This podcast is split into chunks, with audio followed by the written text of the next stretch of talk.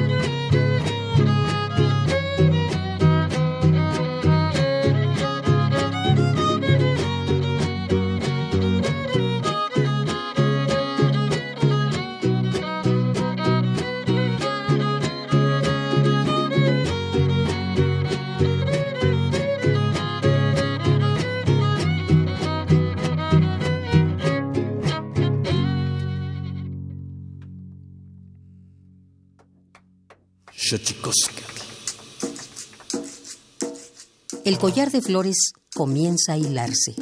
Es momento de ir a lo profundo. Radio UNAM presenta Xochicóscatl, collar de flores, con Mardonio Carballo. Hacemos revista del México profundo.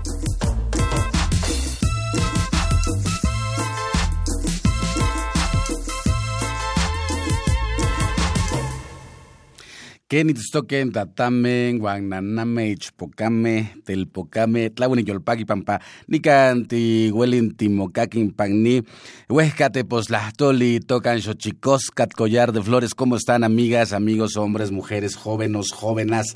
Muy buenos días, un placer saludarles aquí, encontrarnos aquí en Xochicoscat, Collar de Flores, Radio UNAM, 55 23 54 12, 55 36 43 39, 55 36 89 89 o bien síganos por www.radiounam.com radio.unam.mx o bien en la arroba Radio en Twitter, en Radio UNAM en Facebook, en arroba guion bajo collar de flores, arroba Mardonio Carvalho, en Twitter para estar en comunicación. Hoy vamos a hablar, vamos a hablar de mujeres, de una red de mujeres de corazón verde, pero antes vamos a hablar también con el maestro Filogonio Nashim que inaugura una exposición en la música. En la música vamos a tener al trío Sacamandú. Vámonos pues porque siempre es importante saber lo que pasó por estos días en algún tiempo, Tonalamat o la ignota efeméride.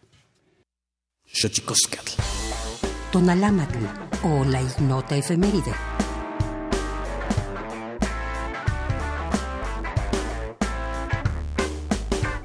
...27 de agosto de 1824... ...se constituye la Suprema Corte de Justicia de la Nación máximo tribunal y cabeza del Poder Judicial de la Federación. 28 de agosto de 1963. Martin Luther King habla ante más de 250.000 manifestantes por los derechos civiles.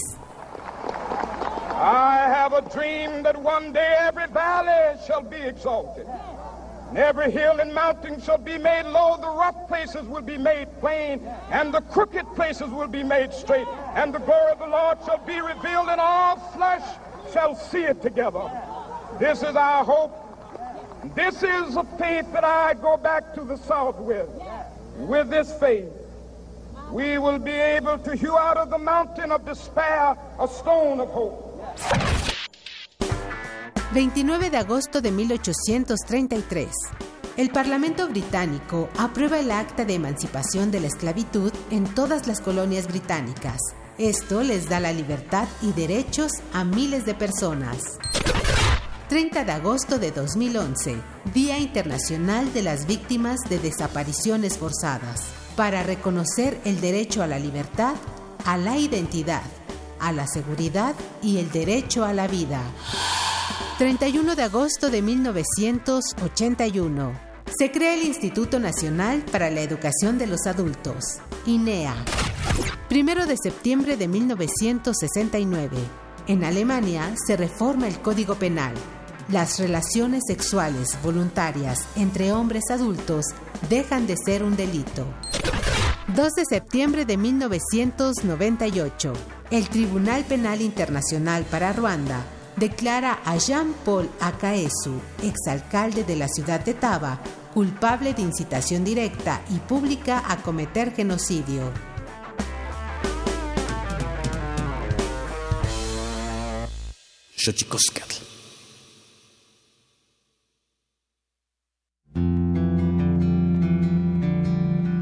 La Comisión Nacional de los Derechos Humanos presenta Sanili o La Conversa.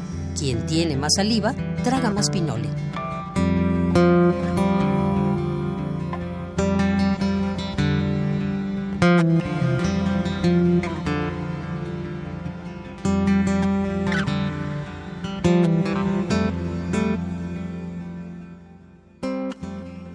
Qué buena sección esta del Tonalámatlo, la ignota efeméride. Da miedo saber a lo que es capaz de llegar el ser humano y por fortuna siempre habrá quienes hagan de la memoria un acto de aprendizaje eh, colectivo. Qué, qué maravilla saber que hemos sido tan terribles y que hemos dado algunos pasitos para dejar esa condición eh, de terribles hombres y mujeres que han habitado este planeta. Qué bueno saber eh, de gente como Martin Luther King y bueno, y su famoso discurso de Yo tengo un sueño. Así que qué maravilla que haya momentos en los cuales podamos reflexionar con respecto de lo que ha acontecido en otro momento, en otro lugar, para no volver a repetir. Dicen que aquel que no conoce la historia está condenado a repetirla.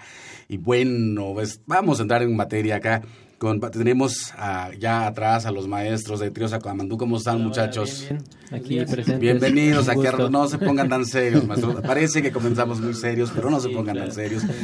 Tenemos a Adriana Wells, bienvenida acá de Corazón Verde. Vamos a platicar contigo un poquito más adelante, pero ¿cómo estás? Bien, bien, gracias. Qué bueno, y vamos a comenzar la historia de este Xochicóscal, de esta entrega de Xochicóscal, con el maestro Filogonio, Filogonio Velasco Nashin. Es un pintor mazateco como él bien se define, de la tierra de María Sabina y de los hermanos Flores Magón. Así que viva, no, no, te prometo anarquía como la película, maestro, porque tenemos muy poquito tiempo, pero te prometo que vamos a platicar de tu exposición que se inaugura el próximo jueves. Platícanos, Filogonio.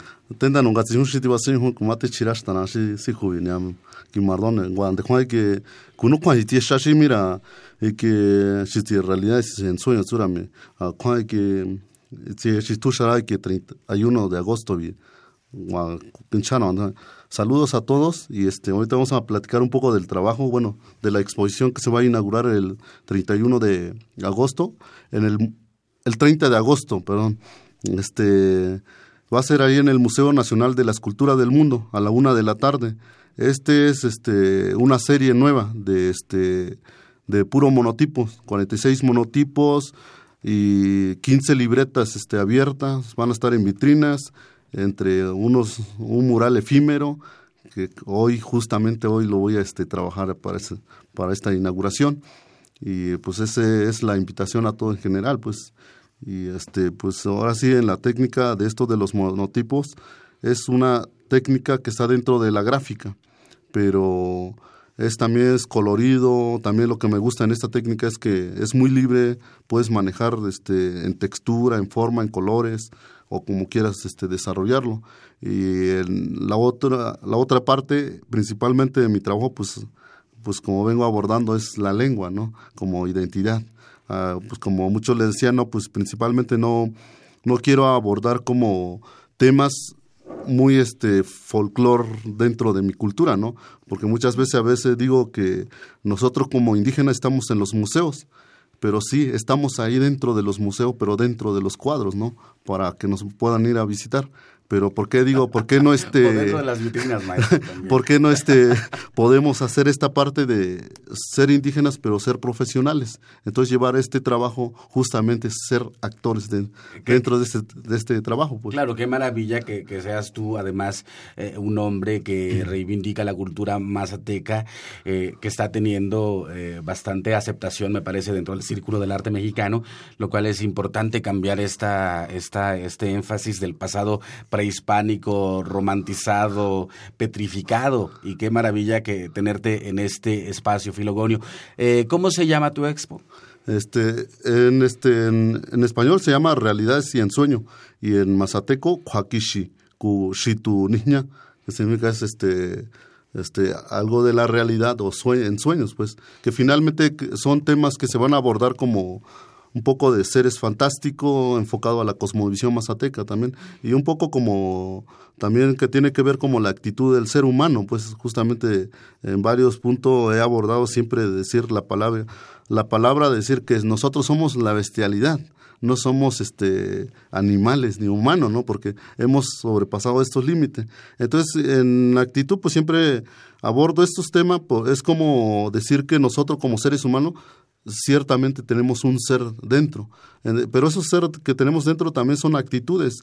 A veces hay enojo, hay sonrisa, hay este diferente forma de manifestarnos entre nosotros. Entonces hago esa fusión de esos seres con el hombre. Entonces es como toda esta temática que van a ver y también van a ver este temáticas como acerca del maíz, que justamente hay piezas que pues se van a ver unos gusanos dentro de, del maíz, que es justamente hablando como el maíz del pueblo, el maíz de, la comunidad, que es donde se puede habitar estos seres todavía ahí, pero mientras tanto que el maíz transgénico, que es el que está acabando el maíz de, de, las comunidades, pues simplemente no van a ver un ser vivo ahí, ¿no? Y la otra parte también va a haber este sobre la naturaleza, que tiene que ver como la tierra, ¿no? Como hay una pieza que se llama este que Batira dice que Batira es, está triste, es como la tierra, está triste del, del ser humano también, ¿no? De que lo estamos dañando desde la contaminación, entre muchas cosas, ¿no? Entonces son como prácticamente los temas que van a ir y un poco de lo que siempre he abordado también, ¿no? El del impacto social, entonces todo siempre va a ir como jugando dentro de mi trabajo. pues te deseamos mucha suerte para tu inauguración el jueves 30 de agosto a la una de la tarde en, la, en el, Museo, de las Culturas del Mundo que está en la calle de Moneda número 13. Perfecto, Filogono. Ahí estaremos. Y bueno, esta es una invitación que le hacemos aquí desde Xochicosca, el collar de flores.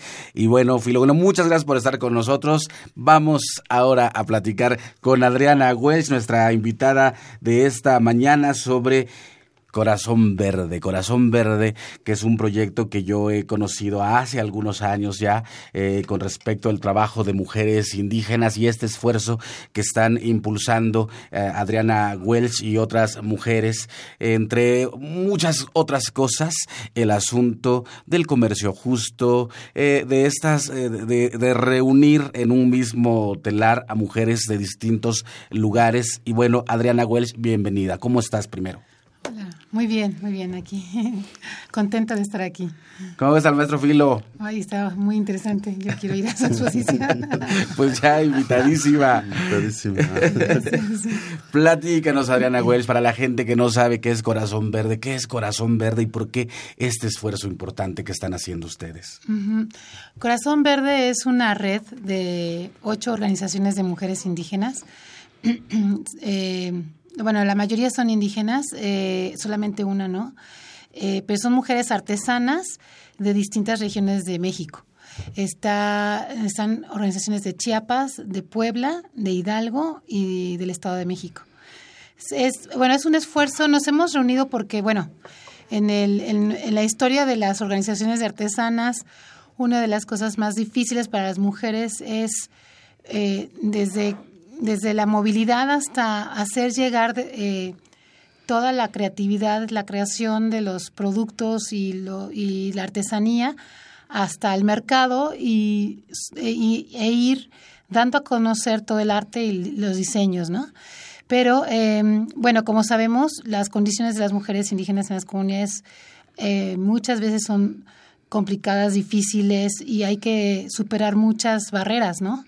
Para poder eh, llegar a los mercados y muchas habíamos recorrido muchos años de, de, trabajo, de organización, de producción, incluso de diseño, ¿no? Pero eh, no hay acceso al mercado. O sea, el mercado, como sabemos, es un espacio eh, pues hecho con otras condiciones y para otros intereses, ¿no? Entonces, bueno, esta es una propuesta desde las mujeres, desde las mujeres indígenas artesanas, para presentar los productos y los que ellas son y, lo, los que, lo que ellas han creado a través de sus organizaciones, porque las mujeres no solamente están haciendo artesanía, están generalmente ocupadas y preocupadas por el buen comer, el buen vivir de las comunidades, este, son generalmente gestoras, son defensoras de derechos humanos. Entonces, eh, cuando uno entra a la vida de las organizaciones, eh, y, conoces las experiencias. Estas son organizaciones que tienen 20, 30 años trabajando. Eh, las más nuevas son como de 10 o 15 años. Y entonces es toda la experiencia de estas mujeres, pues que, que, que a través de su organización han creado muchas, mucho más que solamente la artesanía, que es un mm. arte, eh, pero también han creado vida, han estado luchando por sus derechos, por el empoderamiento de las mujeres en las comunidades, entendida como el, el hacer valer la voz de las mujeres para participar junto con sus comunidades en, en la lucha por los derechos, ¿no? Eh, qué maravilla. Para la gente que nos está escuchando aquí en Xochicosca, el Collar de Flores, yo les quisiera decir que conozco la experiencia cercana, sobre todo en el estado de Hidalgo. Nos tocó estar ahí en algún momento de la vida acompañando el proceso de, ¿cómo se llama esa organización? Yamun Cibeña. que este año, hace tres años, Mardonio, estaba viendo. hace, hace tres, años, estuvimos juntos ahí acompañando el proceso de las mujeres. Un poco para ponerle en contexto a la gente que nos escucha, aquí en Radio UNAM, bueno, eh, ellos hacen, ellas hacen eh, productos con fibra de maguey y entre otras cosas han logrado eh, en estas intrincados caminos del comercio justo, que yo siempre digo, es como chiclosa la definición del comercio justo, han logrado que una tienda internacional como Body Shop les compre su producto. Y eso es complicado, qué tan complicado, Adriana Welch, es que los productos de las mujeres indígenas compitan en un mercado internacional bajo la lógica del comercio justo? Es, es complicado porque, eh, bueno, meterse al campo del mercado y, defender eh, condiciones dignas y justas es muy complicado. Porque, como todos sabemos, en el mercado, eh, pues lo importante es la ganancia y la ganancia para unos pocos, ¿no? Los productores, las productoras, las artesanas, los artesanos, no, no, no están considerados como los creadores de lo que de verdad eh, al final son los productos, ¿no? Y bueno, estamos en una cultura de un consumo eh, en donde prácticamente las cosas que duran no funcionan ya, ¿no? Esa es la mm, cultura que nos mm. han dicho ahora que tenemos que consumir. nada se puede arreglar, todo se tiene que tirar. Todo se tiene que tirar y las cosas que duran como que no son atractivas ni siquiera para el mercado porque entonces no, no son negocio, ¿no? ¿Y qué vamos a hacer con el amor que se fractura varias veces? imagínate. imagínate. sí, no. Entonces, bueno, eh, dentro de las de, dentro del comercio justo que sí, sí es un eh, el comercio justo ha pasado por momentos complicados eh, y, bueno, prácticamente lo que nosotros estamos como tratando de, de, defender en, en, Corazón Verde y, y, ahora tenemos un sello, un sello que, que para, para presentar los, los productos. Estamos justamente tratando de, de presentar productos que no están solo para, digamos, como para el, no solo cuenta la calidad y que sean buenos para quienes los, consumen o los utilizan, eh, sino que pensamos que, bueno, que todos formamos parte del, comercio, ¿no? Todos y todas somos consumidores, consumidoras, todas y todos, este, bueno, muchas producen, pero el punto es en qué condiciones estamos produciendo y en qué y con qué conciencia estamos consumiendo. ¿no? Mm. Entonces nuestra nuestra apuesta es si tú vas a consumir tienes que ver a dónde va a ir tu, o sea, a qué estás aportando, pues a qué, a qué tipo de comercio quieres, quieres apoyar.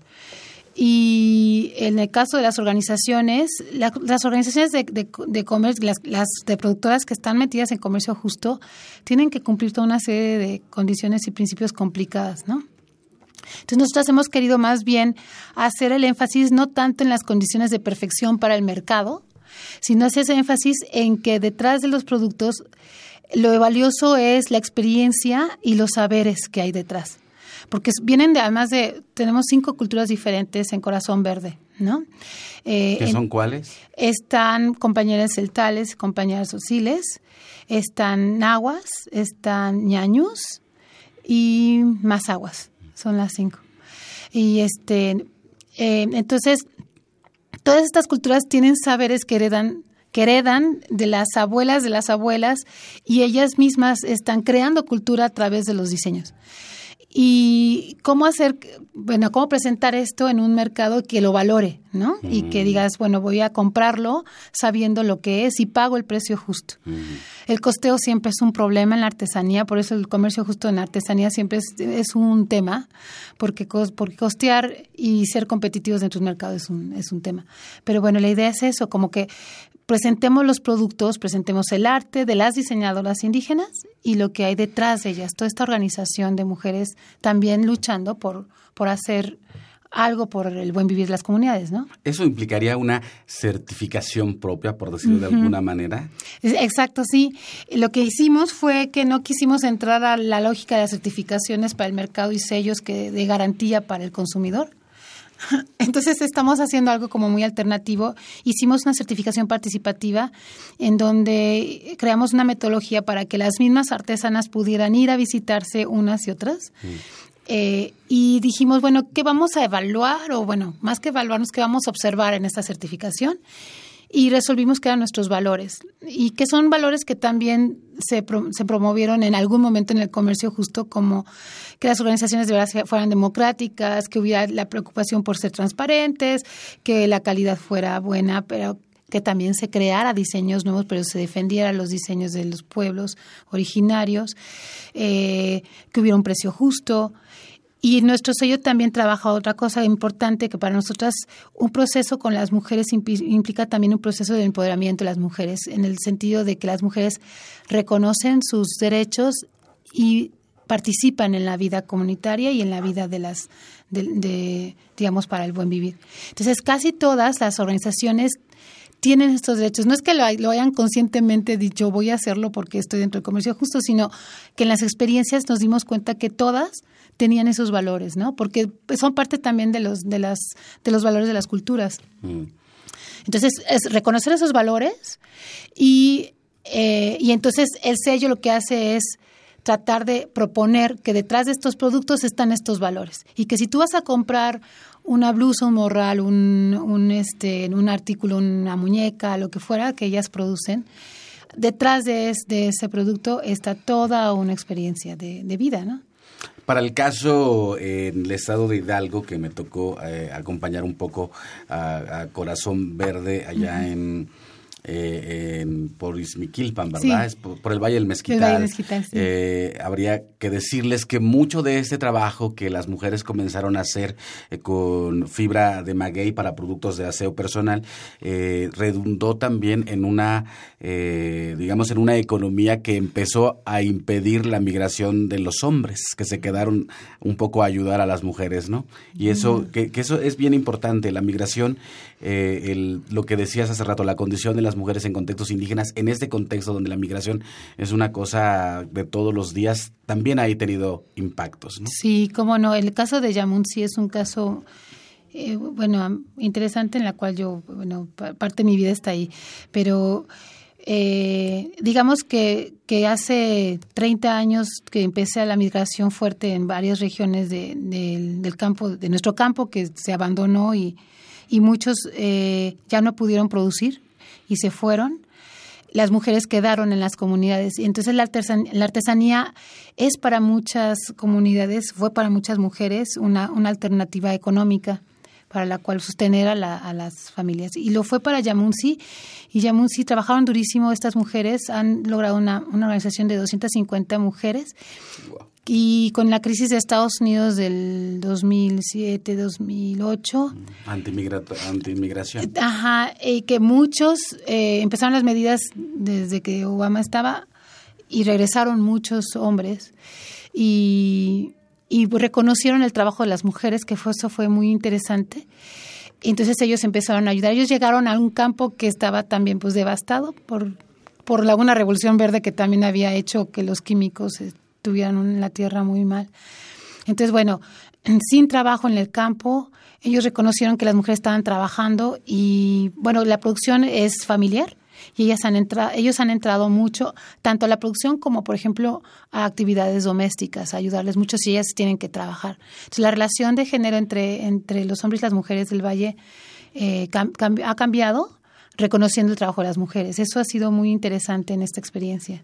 ¿Qué tan complejo resulta eh, en contextos eh, donde el machismo está muy arraigado? Y es, con esto no quiero decir que solo en las comunidades indígenas el machismo esté muy arraigado. Siempre se piensa, eh, pueblos indígenas, ergo machismo. No, las hay europeas hay varias. En, en comunidades, en todos lados hay machismo, pero eh, me refiero a un contexto de machismo arraigado y me refiero al país. ¿Cómo, se toma esta posibilidad de que económicamente sean las mujeres las que puedan eh, dar la cara ante la incertidumbre eh, que devino de la no migración? Sí, ha sido un camino difícil, no es un camino sencillo porque implica toda una serie de cambios de cambios de forma de ver las cosas, ¿no? Tanto para ellas como para ellos también. Eh, me parece que, que, es una labor de, de, ambas, de ambos, ¿no? Y también desde, desde pequeños, ¿no? Desde el reconocimiento de que las mujeres, por supuesto, tienen saberes que tienen y tienen un gran aporte a la comunidad y no dejarlas hablar y no dejarlas participar es una gran pérdida. Entonces, este, y los, y los hombres también han tenido que reconstruir mucho de su ser como, como hombres en sus comunidades. Entonces, me parece que, que es algo que enriquece a las comunidades. Muchas veces nos dicen a las feministas que venimos a dividir a las comunidades, pero en realidad, al menos en las experiencias en las que estamos en Corazón Verde, me parece que ha sido construir juntos, ¿no? O sea, que ha sido valorar el papel de las mujeres y, y comprender que el poder va junto con y que la, y, que las mujeres están ahí yo pienso que las mujeres indígenas lo han dicho o sea nosotros estamos para luchar por los pueblos los derechos de nuestros pueblos pero por supuesto también por nuestros derechos no yo creo que esa es una posibilidad, me parece que poco a poco se va abriendo el diálogo como una posibilidad, también incluso eh, las posibilidades eh, que el otro día hablábamos aquí del feminismo que contempla contextos indígenas. Vámonos pues a la palabra de la semana, Filo. Muchas gracias por acompañarnos, maestro. Te deseamos mucha suerte. 30 de agosto, jueves 30 de agosto a la una de la tarde eh, en, la, en el Museo de las Culturas. en el Museo Nacional de la Escritura del Mundo. Del mundo. Moneda 13. Moneda 13 tu exposición, ¿cómo se llama? Este, Realidad sin sueño. Vámonos. Esto, vámonos a nuestra sección patrocinada por el Instituto Nacional de Lenguas Indígenas. El Instituto Nacional de Lenguas Indígenas presenta Tlactolcuepa o la palabra de la semana.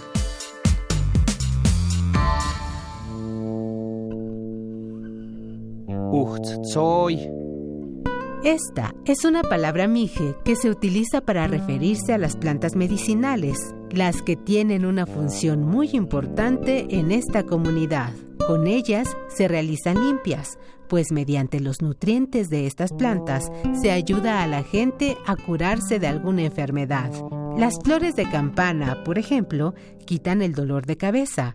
La ruda en té sirve para el dolor de estómago. El término es un sustantivo que proviene de la familia lingüística Mije-Soque y pertenece a la variante lingüística Mije Alta del estado de Oaxaca. De acuerdo con el Catálogo de Lenguas Indígenas Nacionales del INALI, editado en 2008, la lengua mije se habla en el estado de Oaxaca. Tiene seis variantes lingüísticas y, de acuerdo con datos de la encuesta intercensal INEGI 2015, cuenta con 133.632 hablantes mayores de 3 años de edad.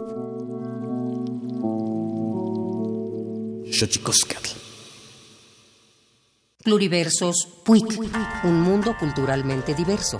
Espacio en colaboración con el Programa Universitario de Estudios de la Diversidad Cultural y la Interculturalidad.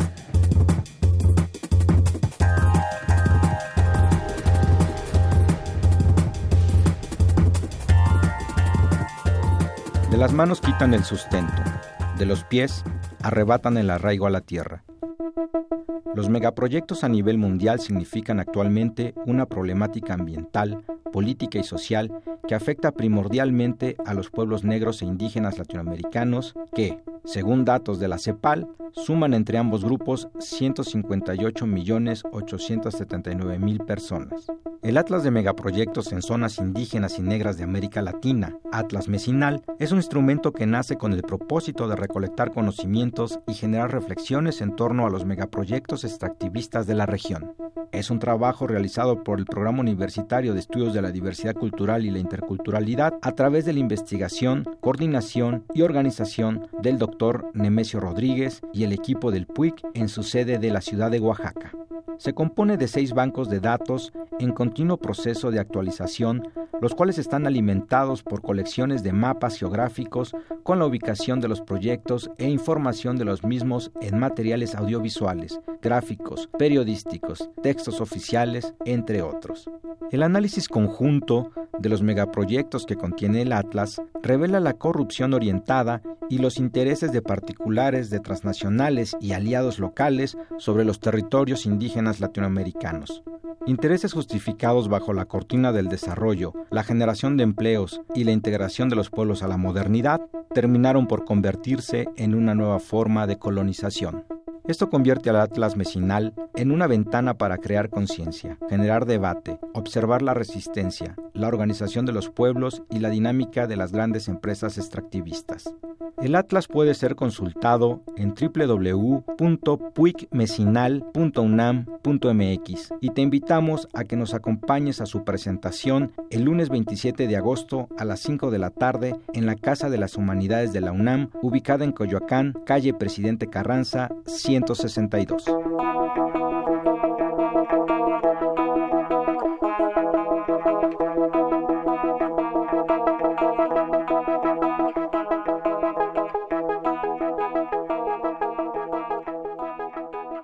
Sjøtje Guskall.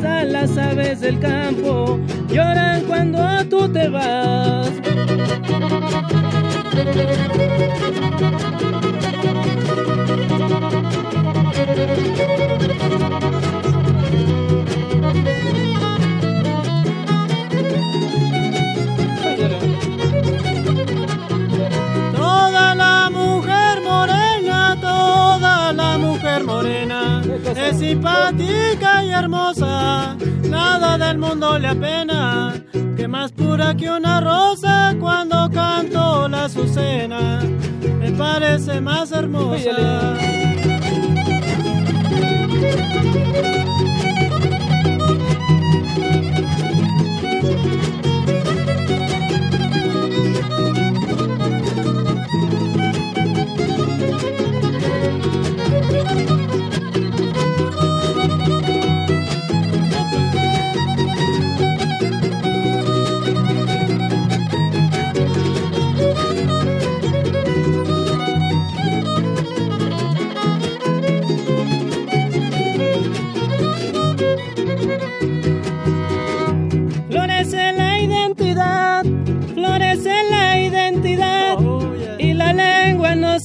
Entre sueño y realidad.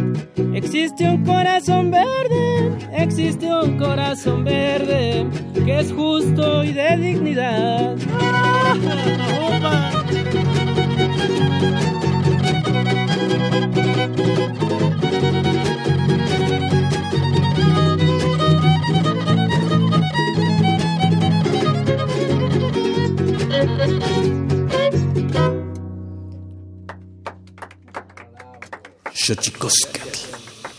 Bravo, bravo, bravo, bravo, bravo, Sacamandú, eh, Trío Huasteco nos acompaña esta mañana aquí gusto, mucho en gusto.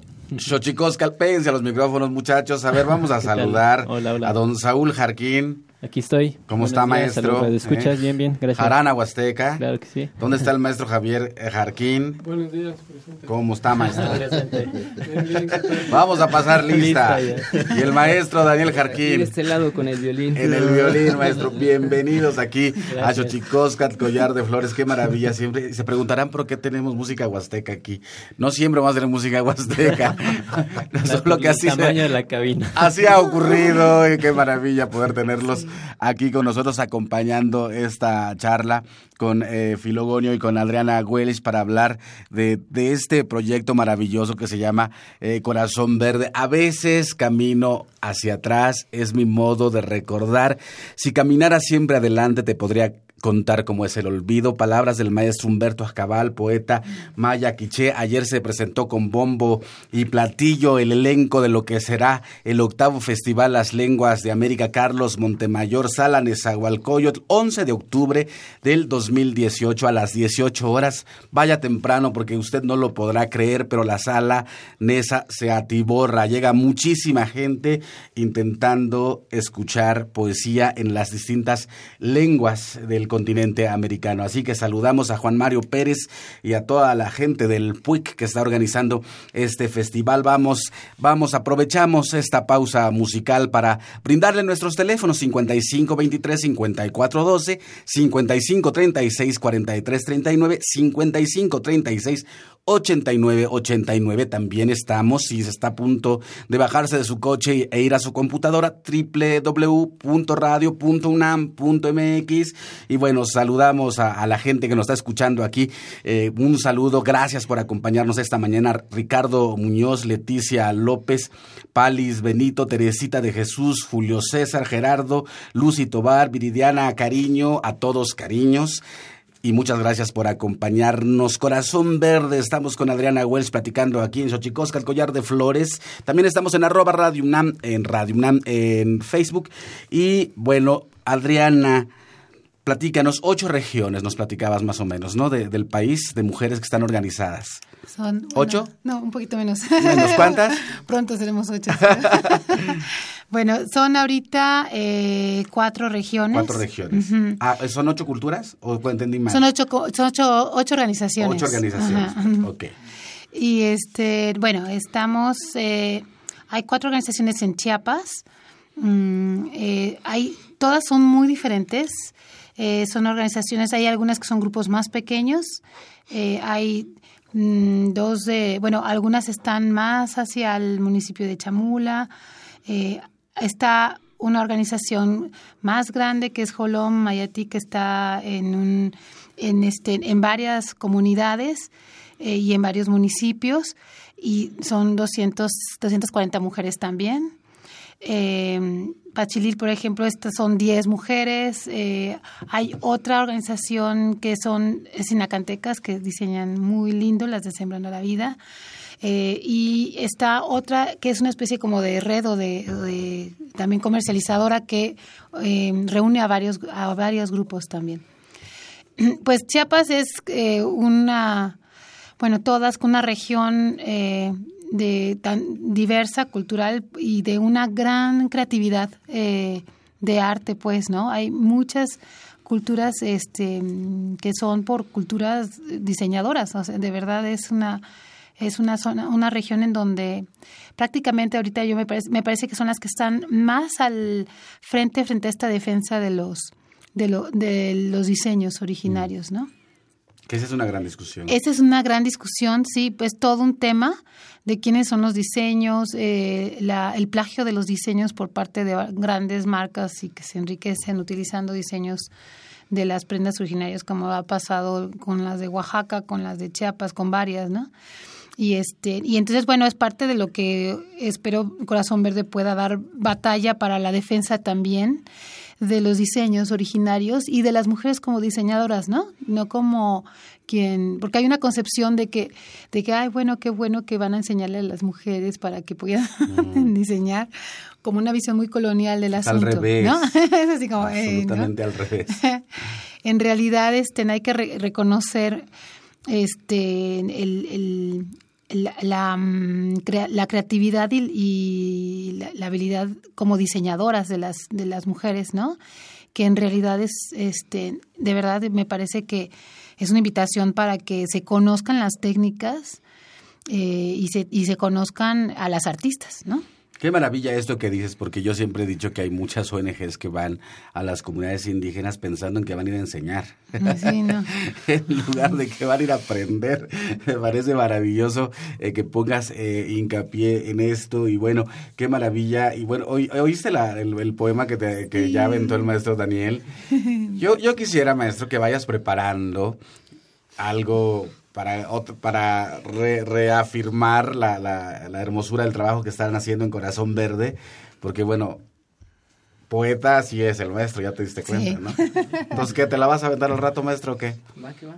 Va que va. Bueno, seguimos aquí eh, platicando con Adriana Welsh. No, nada más, redes sociales, muchachos, Sacamandú Trio Huasteco, ¿dónde los podemos en encontrar? Facebook, en Facebook estamos así como Sacamandú Trio Huasteco, tal, tal cual, y ahí, pues ahí nos pueden contactar. YouTube, Twitter, Instagram. Eh, solo ahorita por el momento Facebook. Y a partir de ahí lanzamos los demás. No sabes que los demás tríos que han estado aquí les han caído contratos millonarios, maestro. ¿Dónde, ¿dónde los podemos localizar? Pues en Facebook también les podemos pasar el teléfono 55 34 10 97 11 y, y 55 13 82 48 09 con Saúl Jerkin. Y el de Javier, pues no tiene señal ahorita, pero, pero con estos dos nos, encuentra a los tres. Perfecto. Otra vez, maestro, repíteme. Es 55 34 10 97 11 y 55 13 82 48 09. Así para las multinacionales disqueras que se están peleando por eh, hacer del son huasteco el nuevo género musical que impacte al mundo. Aquí están los teléfonos de los hermanos Jarquín, Sacamandú, Trio Huasteco. Seguimos aquí en Radio UNAM platicando con Adriana Welch. Y yo quisiera preguntarte, Adriana, con respecto de esto que, que hemos, ya lo hemos platicado algunas veces en este espacio con respecto del plagio eh, de los diseños. ¿Ustedes como organización están planteándose o están discutiendo también este tipo de, situaciones? Pues bueno, dentro de las organizaciones está el, está el debate. Nosotras también como, bueno, como, eh, digamos, equipo que apoya, estamos también ubicando cómo, cómo poder hacer de alguna manera que Corazón Verde pueda ser también un espacio para, para que se abran foros, que se abran la discusión entre nosotras mismas, ¿no? Eh, cómo ubican, cómo ubican la labor de quien va este, apoyar, por ejemplo, a ciertas labores de habilidades para corte y confección, para, o para diseño incluso, ¿no? Cómo se pueden combinar este, la labor de una diseñadora no indígena que, que, que, aporta a una organización y la labor como diseñadoras indígenas también, ¿no? O sea, todo este pues es una cuestión intercultural, me parece, ¿no? Oye, ¿y se arman discusiones legales, por decir, con respecto de esto? Bueno, tenemos el caso de Isabel Marán, que un día Susana Harp se encuentra un diseño Mije en Nueva York. ¿Hay discusiones a nivel legal? Con, ¿Ustedes también dan como esa asesoría o ustedes mismas se asesoran con respecto? Sí, yo creo que tenemos que buscar más. Yo pienso que, yo creo que bueno, necesitamos mucho más orientación. Yo creo que sabemos poco cómo, por dónde, por qué caminos andar. Eh, y yo, yo creo que hay mucha inquietud, pero no, no se sabe bien cómo, porque eh, hay mucha dificultad para de verdad, o sea, uno no puede, digamos, registrar un diseño tan fácilmente, ¿no? entonces... Eh, hay muchas discusiones. ajá, entonces, bueno, ahí, porque además es un rollo que si es una creación individual, si es también colectiva, si... Eh, o sea, hay, hay, hay que discutir, yo creo que más bien hay que abrir mucho al diálogo para la discusión sobre el diseño, y yo sí creo que hay, si hay una alerta para ir a digamos, eh, haciendo una política pública para que haya una defensa, porque es, es un plagio, es un despojo. Entonces yo sí pienso que es un derecho de las de las culturas que está siendo dañado y me parece que ahí sí tendría que haber una autoridad que la que lo regulara. ¿Cómo podemos contactar a, Corazón Verde y a todo este entramado de mujeres que eh, repartidas eh, en, varios estados de la República que hablan distintas lenguas. Eso, eso me parece importante. ¿Cómo, han logrado concebir eh, la, reunión de distintas mujeres? O sea, eso, eso implica un trabajar. Sí, sí, de hecho, nuestra certificación duró varios años porque nos dimos cuenta que teníamos que volver varias veces para que de verdad las reuniones fueran en las o sea, que hubiera espacios para que cada quien discutiera en sus lenguas conceptos, valores y que todas estuviéramos de acuerdo en lo que estábamos haciendo. Entonces sí ha sido un proceso muy interesante, largo, mucho más largo de lo que nos imaginamos, pero bien interesante porque me parece que sí le apostamos a que este proceso no iba, sino iba junto con todas las que estaban participando. Y eso significaba también la discusión de conceptos en distintas culturas y en distintos este, idiomas, ¿no? A ver, tus, redes sociales. A ver, estamos. Tenemos una página que es www.corazón-alto verde.com.mx. Ahí también encuentran la tienda en línea que la acabamos casi de terminar, así que espero que la visiten mucho y compren mucho. Después estamos en Facebook con CJ, que significa corazón, digo, comercio justo, cj.corazón verde. Y el Twitter es arroba CJ Corazón Verde, todo seguido. Ahí sí, todo es todo seguido. Y bueno, em, el, tenemos un correo que pueden contactarnos por ahí que se llama contacto arroba corazón guion medio verde punto com y los teléfonos de la oficina que es el 55 84 68 20 por las mañanas. Generalmente por las mañanas nos encuentran en la oficina. Perfecto, pues yo creo que ha sido eh, una labor importante. ¿Qué es yo siempre me meto en la vida personal. Que siempre pienso que, que ahora sí que, que el diablo eh, y Dios y la virtud se encuentran en las letras chiquitas. ¿Cuál, ¿Cuál ha sido, digamos, tu satisfacción personal más importante de trabajar estos temas? Bueno, para, para mí, eh, que no soy indígena, tengo antecedentes indígenas, pero eh, para mí compartir todos los días, ¿no? En comunidades, en diferentes comunidades, porque creo que ese es algo rico de mi trabajo, que puedo ir a la Sierra Norte de Puebla, que son las que me faltaban, a las de la Macegua, luego las de Hueyapan, que están ahí. Nahuas. Nahuas, ellas son nahuas. Eh, o ir a, Chiapas o estar en el Valle Mezquital. Entonces, eh, yo pienso que yo he aprendido muchísimo de las, de las mujeres, de las mujeres indígenas. Eh, incluso mucho para mi vida personal, a ser mujer, a ser madre, a, ser, a, reconocer esta parte de la cultura que es también parte de, mi identidad, ¿no? Yo vengo de una familia yucateca, así que por ahí me hubiera gustado hablar bien el maya. De repente me puede salir mi acento yucateco, pero no, no se maya, la perdimos. lo perdimos, ¿no? Eh, y sí, este valor de las, de las lenguas y de las culturas y de los saberes, me parece que, que hay, creo que parte de mi identidad y parte de mi creencia de concebir el mundo tiene ya mucho de lo que las mujeres me han enseñado. El futuro de Corazón Verde, ¿cuál es? ¿Qué se vislumbra? Mucho trabajo, te hemos visto poco porque has, has, estado recorriendo el país y ya vi eh, la, digamos, la condición de la certificación te ha traído entonces bastante dando vueltas. El futuro, Corazón Verde, ¿qué se vislumbra? Ya, ya tenemos la certificación, ya las organizaciones tienen el sello, estamos en el registro, por supuesto, del sello, pero este sello queremos presentarlo a que lo conozca todo mundo.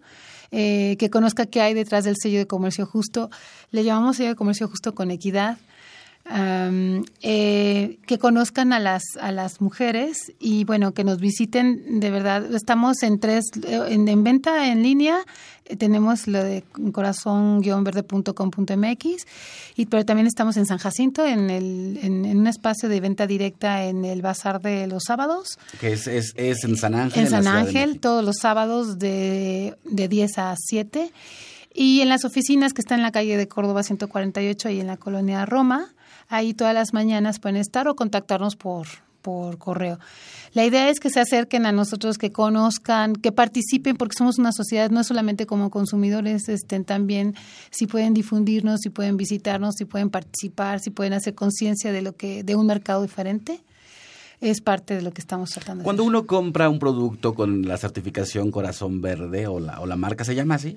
La, es como un, bueno, es, es como, la red es una marca, eh, de Corazón Verde es una marca y el sello es, va a ser como un distintivo, ¿no? Perfecto. Cuando uno compra un producto certificado de ustedes, ¿qué está comprando?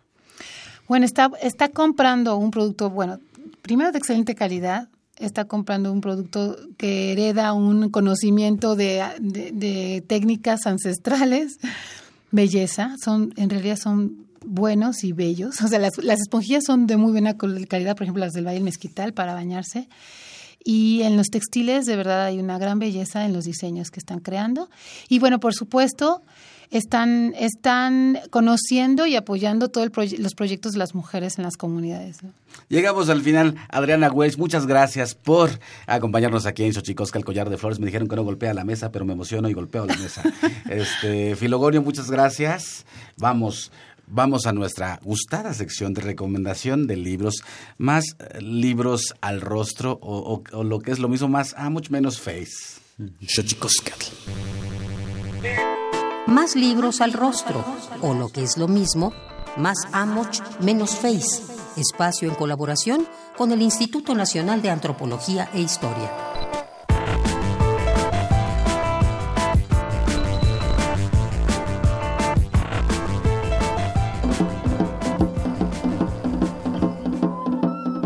Despojo incesante de sus recursos naturales y simbólicos es el móvil de la persistencia que caracteriza a las sociedades indígenas del inmenso noreste mexicano.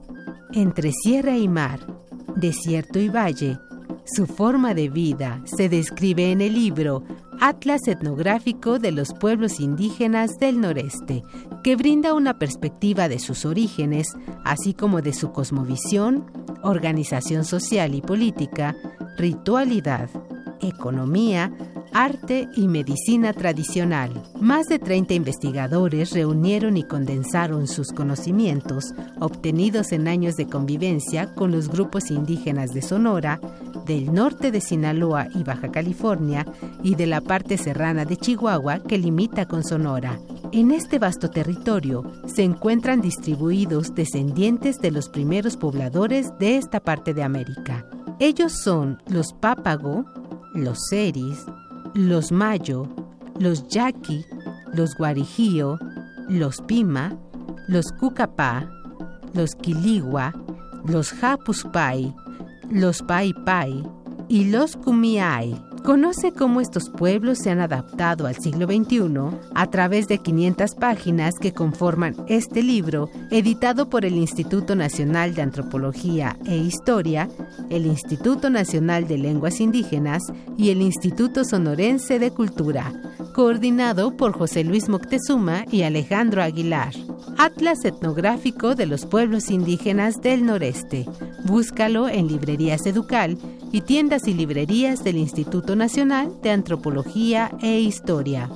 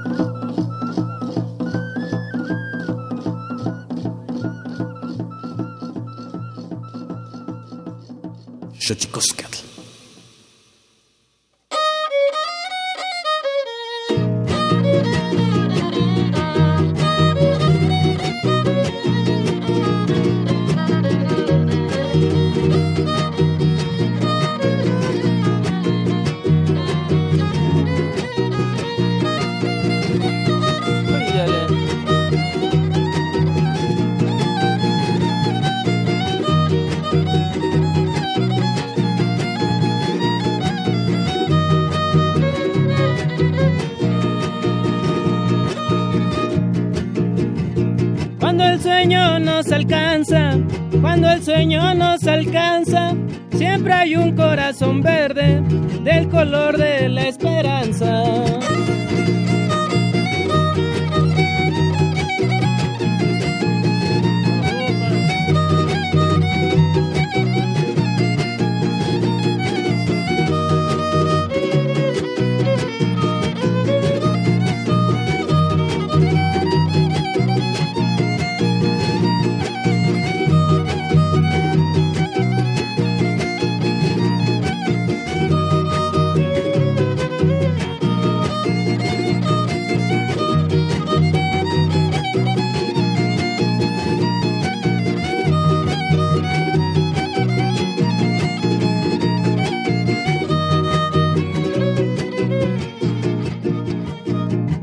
Saludos a Juan Mario Pérez, a Gustavo Gallegos, Gloria Trujano, Benjamín Cervantes, nuestro equipo de producción, muchas gracias. Alejandra Gómez, Héctor Castañeda, Aldo Herrera, Leslie de Ortiz, Emanuel Silva, Rafael Alvarado, Adriana Güelles, gracias por estar con nosotros. Filogonio eh, inaugura 30 de agosto, una de la tarde, jueves, allá en el Museo Nacional de las Culturas del Mundo, moneda número 13, en Sueños y Realidades, Acamandú Trio Huasteco. Muchas gracias por acompañarnos. Nos escuchamos la próxima semana. Tlaxcamati, Miak, Malaguan, Panchicuey, Tonati, Chicago.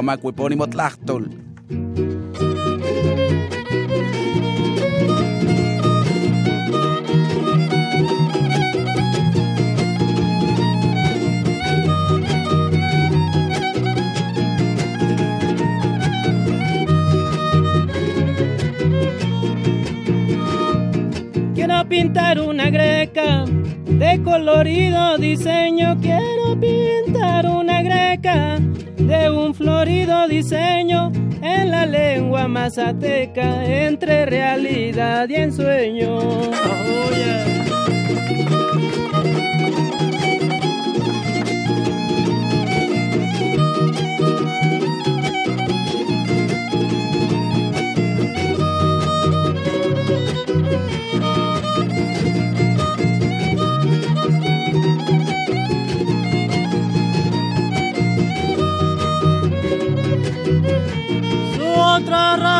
es ser canto incitador, es ser canto incitador, su otra razón de ser, si la voz la levantamos, habrá una mañana mejor.